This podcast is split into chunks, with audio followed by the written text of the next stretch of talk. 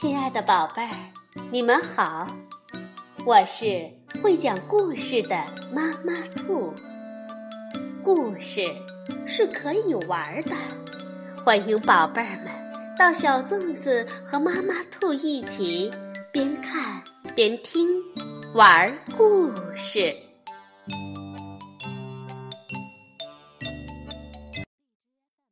宝贝儿，晚上好，欢迎收听。妈妈兔的花样故事。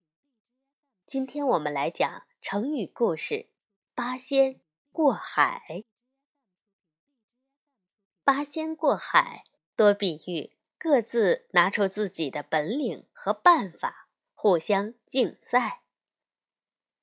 传说有八位神仙，他们个个神通广大，法力无边。一次。这八位神仙去参加王母娘娘的蟠桃会，他们来到波涛汹涌的大海边。八仙中的吕洞宾提议说：“大家将自己带着的宝物投进海里，我们乘着这些宝物过海。”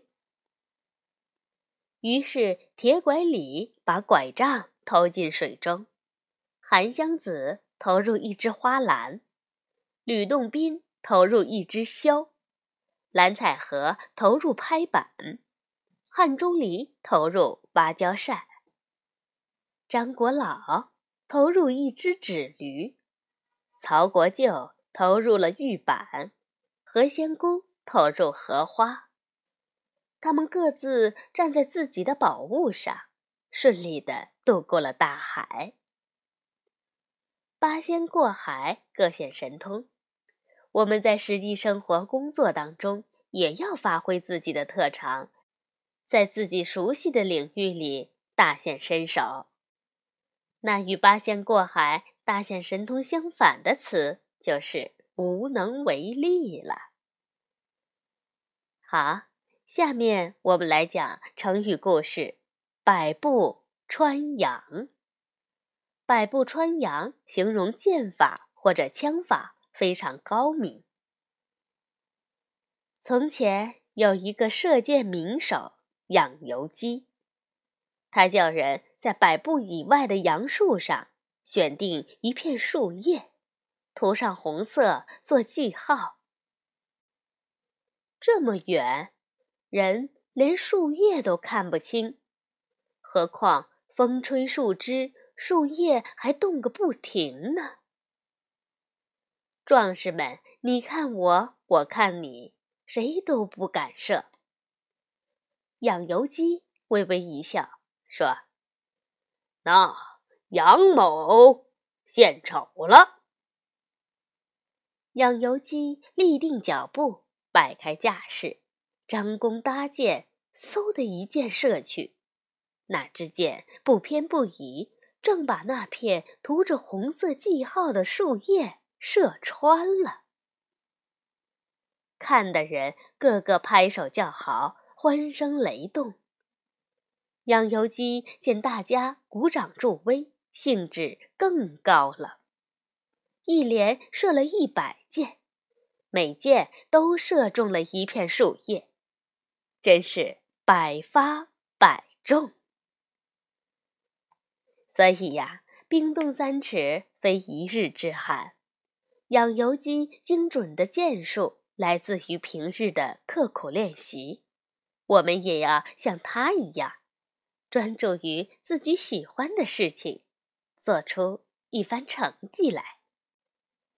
成语故事之三：鞭长莫及。鞭长莫及的意思是指鞭子虽长。却不能打到马肚子上，比喻即使有劲儿也使不上。